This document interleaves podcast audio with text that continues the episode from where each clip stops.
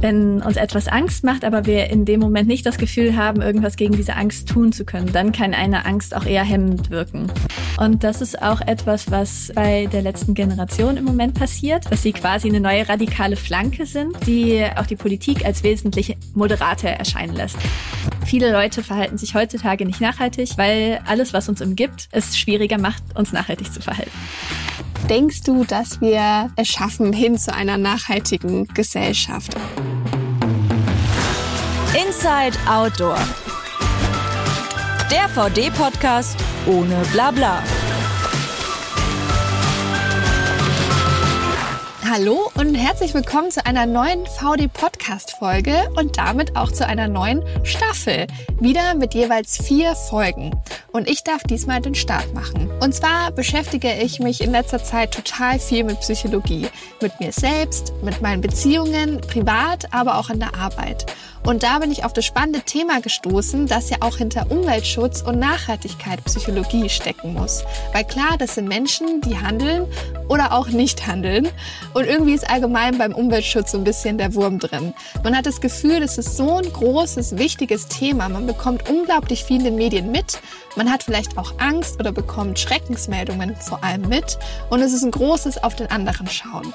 Und das auch mit vielen Ausdrucksformen und auch Extremen, wie jetzt ganz aktuell die KlimaaktivistInnen der letzten Generation. Es gibt aber auch junge Familien, die aufgrund des Klimawandels keine Kinder mehr bekommen möchten oder auch eine Politik, die sich Klimaschutz auf die Fahne geschrieben hat, aber auch hier so ein paar Schwierigkeiten hat. Und genau über die ganzen Themen möchte ich mich heute mit meinem heutigen Gast unterhalten, mit der Karin Hamann.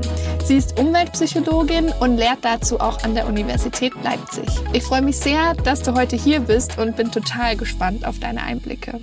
Ja, danke, dass du mich eingeladen hast. Äh, ich freue mich auch sehr. Sehr gerne. Genau, ich wollte gleich damit einsteigen in den Medien. Da lesen wir ja schon total viel über den Klimawandel und man kriegt super viel mit und oft auch sehr viele drastische und negative Nachrichten. Also Schreckensmeldungen, Dürren, Feuer, Artensterben, Wetterextreme. Also Klimaschutz ist eigentlich schon bei uns allen in den Köpfen drin, aber so richtig ja, weiß jeder Bescheid, aber man kommt trotzdem nicht so ganz ins Handeln. Woran denkst du, liegt es? Das, was wir in der Vergangenheit häufig gesehen haben, ist, dass sehr viel Wissen vermittelt wurde über Klimaprobleme hauptsächlich. Und mittlerweile ist aber aus äh, der Forschungsrichtung ziemlich eindeutig, dass Wissensvermittlung eine der unwirksamsten Strategien ist, um Leute zu einem zu nachhaltigen Verhalten zu bewegen. Ähm, es ist meistens eine gute Grundlage, Wissen über ein Problem zu haben, aber es macht einen halt noch nicht wirklich handlungsfähig handlungsfähig. Und so ist es auch mit diesen ganzen Schreckensbotschaften, die wir immer gesehen haben und noch immer sehr viel in den Medien verfolgen. Das sind häufig Botschaften, die uns Angst einjagen. Und wenn uns etwas Angst macht, aber wir in dem Moment nicht das Gefühl haben, irgendwas gegen diese Angst tun zu können, sowohl persönlich als auch in, in den Gruppen, in denen wir uns befinden, dann kann eine Angst auch eher hemmend wirken und ähm, uns von Verhalten abhalten, was wir aber eigentlich normalerweise gerne tun würden. Und ich glaube, es gibt äh, auch sehr viele Leute, die sich gerne für Umweltschutz mehr einsetzen würden, aber in so einer Art Starre gefangen sind. Und meinst du, dass es so, also gibt es da verschiedene Ausgangsformen praktisch? Also dass man jetzt zum einen eben Angststarre hat, aber ich denke mir auch oft, vielleicht geht's vielen auch einfach noch zu gut sozusagen. Also dass man irgendwie das noch nicht so ganz nah an sich ranlässt oder irgendwie vielleicht noch die Auswirkungen noch nicht so extrem spürt, dass man sagt, na ja, lass die mal reden. Sind es dann so verschiedene Ausgangsformen oder sagst du so, das Angstding ist so das Hauptsächliche? Für manche mag es Angst sein. Das, äh, was du gesagt hast, finde ich ganz spannend, dass es uns noch zu gut geht, weil wir im Moment auch von den paar Studien, die es dazu gibt, sehen, dass eher diejenigen, die sich für Klimaschutz engagieren und sich umweltschützend verhalten, diejenigen sind, die ähm, ein höheres Wohlbefinden haben. Und deswegen würde ich aber auch nicht sagen, dass es äh, uns noch zu gut geht. Ich glaube, dass sich auf jeden Fall die Beschäftigung mit der Klimakrise, je mehr wir sie hier auch zu spüren bekommen, auch noch zuspitzen wird. Aber das heißt nicht unbedingt, dass wir dann freundlicher miteinander werden. Das ist also eine meiner Ängste, ist, dass unter Krisen neigen Leute auch dazu, in ihren eigenen Gruppen eher zu denken. Also wenn sie einen Kontrollverlust erleben beispielsweise. Und äh, das führt dann letzten Endes aber eventuell auch zu gewissen gesellschaftlichen Spaltungen. Das heißt, je mehr wir jetzt machen, desto mehr können wir auch Krisen, die vielleicht in unserer Gesellschaft auftauchen werden, wenn erstmal eine Klimakrise noch akuter wird, denen zum Teil vorbeugen. Dann ist es ja gut, dass wir jetzt schon so viele Menschen haben, die sich wirklich aktiv für den Klimaschutz einsetzen. Und an der Stelle möchte ich auch mal auf Fridays for Future zu sprechen kommen und auch die letzte Generation. Weil gerade die letzte Generation ist ja ein sehr großes Gesprächsthema. Und kannst du vielleicht mal aus psychologischer Sicht einordnen, was da gerade passiert und wie sich die letzte Generation entwickelt hat und vielleicht noch weiterentwickeln wird? Ich finde äh, das, was gerade passiert, sehr spannend, weil gerade die letzte Generation sind so ein Paradebeispiel für das Aktivistendilemma was man als solches beschreibt. Ähm, und das ist das Dilemma, dass man gerne Aufmerksamkeit möchte und Sympathie. Aber je radikaler die Protestform, desto mehr Aufmerksamkeit hat man, aber desto weniger Sympathie in den meisten Fällen. Und das heißt, man ist immer in diesem, in diesem Zwiespalt. Und das, was wir eventuell, äh, dazu gibt's jetzt noch keine Studien, aber aus anderen Bereichen kann man das versuchen, schon darauf zu übertragen bei der letzten Generation. Was wir sehen, ist der sogenannte radikale Flankeneffekt. Radical Flank Effekt. Das hatten wir, äh, ich nehme jetzt mal ein Beispiel aus einem ganz anderen Kontext, um auch zu zeigen, dass es das auch auf allen politischen Lagern gibt. Bei Trump konnte man sich das ähnlich vorstellen, dass der einfach in den USA so eine plötzlich eine neue radikale Flanke aufgemacht hat und symbolisiert hat, so dass das, was normal ist, was in der Mitte ist, sich plötzlich verschoben hat, so dass man auch sehen konnte, dass in Talkshows nicht mehr jemand von den Republicans und den Democrats eingeladen wird, sondern plötzlich jemand von den Democrats, Republicans und zwar anti-Trump und einmal für Trump. Und das heißt, das verschiebt plötzlich unser ähm, Normalitätsverständnis hin zu, was ist eigentlich die Mitte? Der Gesellschaft und macht diese, ändert die Balance irgendwie in dem gesellschaftlichen Diskurs. Und das ist auch etwas, was eventuell bei der letzten Generation im Moment passiert, dass sie quasi eine neue radikale Flanke sind, die auf der einen Seite diejenigen, die vorher protestiert haben, und zwar mit legalen Mitteln oder auch die Politik als wesentlich moderater erscheinen lässt. Die sind plötzlich gar nicht mehr so radikal wie die Grünen mit ihren Forderungen sind nicht mehr so radikal, wie wir dachten. Die sind eher pragmatisch. Die Fridays for Future, äh, was sie fordern, ist völlig legitim. So, weil ähm, sie sind viel mehr, werden viel mehr in der Mitte der Gesellschaft gesehen, als es davor der Fall war durch diese radikale Flanke. Also das ist quasi ein positiver Effekt, der entstehen kann, dass die mehr Sympathie gewinnen dadurch. Und gleichzeitig ist einer der Folgen von dem Radical Flank Effekt auch, dass es für die diese Moderaten, die vielleicht äh, bei Fridays for Future sind, immer schwieriger wird, Koalitionen und Kooperationen mit anderen Lagern zu treffen, weil die sich dann sehr stark abgrenzen müssen und andere Lager mehr Angst haben, höchstwahrscheinlich mit äh, einem radikaleren Lager dann irgendwann assoziiert zu sein. Das heißt, es hat so Vor- und Nachteile, aber aus persönlicher Erfahrung habe ich jetzt schon von einer Freundin aus einem Unternehmen gehört, dass es ihre Arbeit enorm erleichtert hat. Sie ist quasi dafür zuständig, nachhaltigen Wandel anzuregen auf dieser organisationalen Ebene und hat wesentlich weniger Widerstand, seit die letzte Generation da ist. Ja, spannend. Es hat alles irgendwie seine Berechtigung und man kann da Vor- und Nachteile dann rausziehen. Ja, aber deswegen ist es auch so schwierig, da Vorhersagen zu treffen, würde ich sagen, weil es hat immer mehrere Auswirkungen, die auch gegenläufig sein können und man weiß nie, was dann am Ende überwiegen wird. Jetzt wollte ich noch einen Punkt bei den Herausforderungen, also praktisch woher wir kommen. Und zwar habe ich jetzt echt in vielen Artikeln und im Radio und überall schon gehört, dass gerade bei jungen Familien, jungen Menschen der Gedanke da ist, überhaupt gar keine Kinder zu bekommen, weil irgendwie ja, sie sich das nicht vorstellen können, es verschiedene Faktoren gibt und Umweltschutz oder Umwelt- oder Klimawandel ein Thema ist, Inflation auch noch und noch verschiedene andere. Hast du das auch schon mitbekommen und kannst du das nachvollziehen oder was würdest du denen dann vielleicht auch mit auf den Weg geben? Also ich kann es auf jeden Fall nachvollziehen in Anbetracht dieser Krisen. Also ich sehe das als Entscheidung von jeder einzelnen Person, aber ich finde es sehr gut, dass jetzt mittlerweile darüber diskutiert wird und dass es quasi nicht stigmatisiert ist, wenn jemand irgendwie sagt, ich möchte keine Kinder bekommen aufgrund der Krisen, sondern auch eine legitime Entscheidung. Deswegen würde ich auf jeden Fall diese Entscheidung respektieren und gleichzeitig würde ich auch diejenigen respektieren, die heutzutage sagen, sie möchten Kinder bekommen.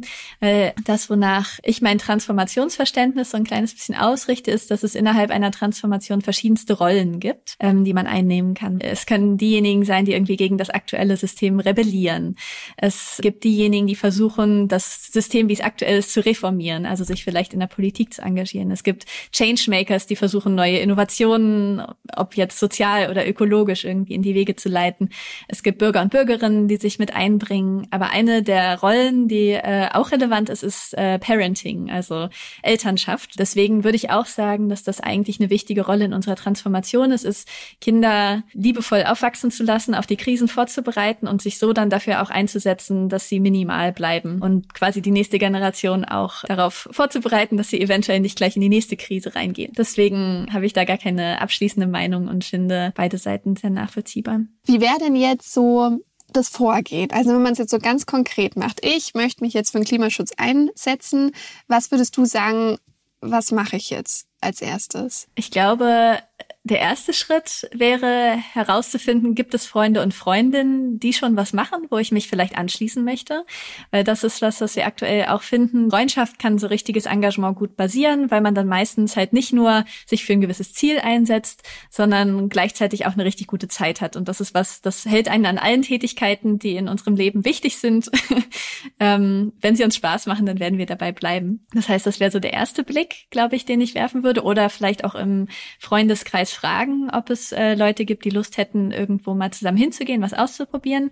Und wenn es das nicht gibt, also wenn man wirklich langfristig und richtig aktiv werden möchte, würde ich empfehlen, mir eine Gruppe zu suchen. Und das kann am Anfang, da will ich auch keine zu großen Hoffnungen machen. Manchmal stolpert man durch zwei, drei verschiedene Gruppen, bis man eine gefunden hat, wo man sich dann auch wirklich wohlfühlt. Was du auch schon vorhin meintest mit den Aktionsformen, um eine zu finden, die halt irgendwie genau zu dem passt, was ich mir auch vorstelle. Die Tätigkeiten, an denen ich ich auch Spaß haben würde und wo vielleicht auch für mich so Platz ist, damit ich eine bestimmte Rolle einnehmen kann. Das würde ich auf jeden Fall empfehlen. Das kann privates Verhalten sein, auch äh, wo man sich dann damit beschäftigt, also auch mit anderen Leuten sich einfach über gewisse Sachen auszutauschen. Aber letzten Endes ist das, was in unserer aktuellen Gesellschaft am meisten gebraucht wird aus meiner Sicht, sind halt diese Entwicklung und Ausprobieren von äh, neuen Lebensstilen und wirklich politische Forderungen stellen, also die Strukturen zu verändern und halt nicht nur im eigenen privaten Bereich ein klitzekleines bisschen äh, zu drehen. Und deswegen, sowas werden wir nie ganz alleine schaffen. Und es gibt genug Leute, die auch schon im Handeln sind. Und da bräuchte es wahrscheinlich noch mehr Hilfestellung, um einen mit Menschen zum Beispiel zu vernetzen, die dann auch dazu passen. Ein Beispiel aus meiner eigenen äh, Politisierungserfahrung.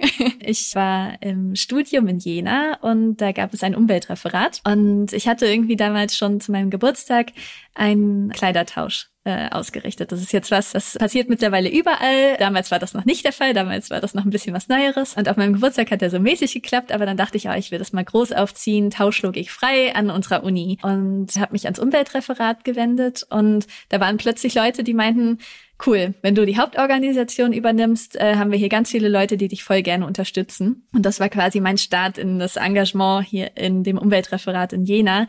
Einfach weil ich da plötzlich auf Leute getroffen bin, die äh, mich wirklich darin unterstützen wollten, in den eigenen, in den eigenen Ideen, selbst tolle Ideen hatten, wo ich dann wiederum in eine Unterstützerinnenrolle reingegangen bin. Davor bin ich auch durch einige andere Gruppen gewandert. Also das war jetzt nicht meine erste Erfahrung. Dafür muss man sehr hoch motiviert sein um, ähm, und muss auch Zeit mitbringen, wie zum Beispiel Beispiel im Studium. Es ist nicht immer so einfach, ähm, aber ich glaube, Städte und andere Einrichtungen, die richten sich gerade ein bisschen darauf aus, es Menschen auch einfacher zu machen, jetzt nicht nur Informationen rauszugeben, was so die effektivsten privaten Verhaltensweisen sind, sondern wirklich zu gucken, wie können sich die Leute vernetzen, die irgendwie mit ihren Interessen auch zusammenpassen. Und was mache ich, wenn ich jetzt noch nicht so motiviert bin?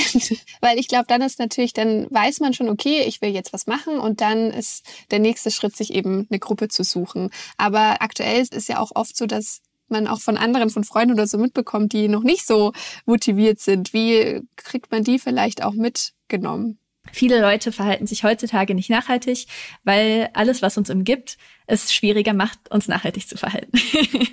so, ähm, es wird uns nicht wirklich nahegelegt. Ich meine damit, dass in den meisten Cafeterien vielleicht noch das vegan-vegetarische Essen nicht das leckerste ist zum Beispiel. Und dass wir auch sehen, dass viele andere Leute dann vielleicht auch nicht das vegetarische Essen nehmen. Und wir bewegen uns in einer Gesellschaft, in der gerade viele Normen noch nicht dem Nachhaltigkeitsideal entsprechen, was wiederum aber auch dazu führt, dass wir in dieser Situation so ein bisschen gefangen bleiben, weil die Normen sich ja auch selbst reproduzieren. Also wenn ich sehe, ah, viele Leute machen das nicht, dann mache ich es vielleicht lieber auch nicht. Und so ist das aber eigentlich einer der wichtigsten Hebel, nämlich äh, zu versuchen, die Kommunikation darüber, wie wenig Leute eigentlich handeln, nicht mehr so stark in den Vordergrund zu rücken, weil das verhaltensdemotivierend sein könnte. Und stattdessen positive Trends hervorzuheben. Das sind auch Normen, die halt aber nur Trendnormen sind, also eigentlich genauso wichtig sind, weil sie uns zeigen, wie die Norm sich vielleicht entwickeln wird und später mal aussehen wird. Aber sie sind nicht im aktuellen Zustand verhaftet und deswegen auch nicht, reproduzieren nicht einfach das, was wir gesellschaftlich schon sehen.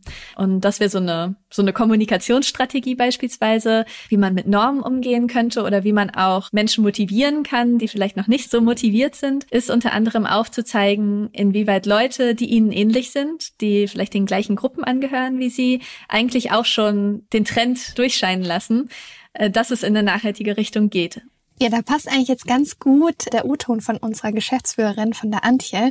Den wollte ich dir nämlich mal ganz gern einspielen im Hinsicht auf Motivation, weil ähm, Antje hat auch ein eine sehr starke Meinung zum Thema Umweltpsychologie und vor allem geht sie da auch auf den Begriff der Selbstwirksamkeit ein, der für sie dabei eine echt große Rolle spielt.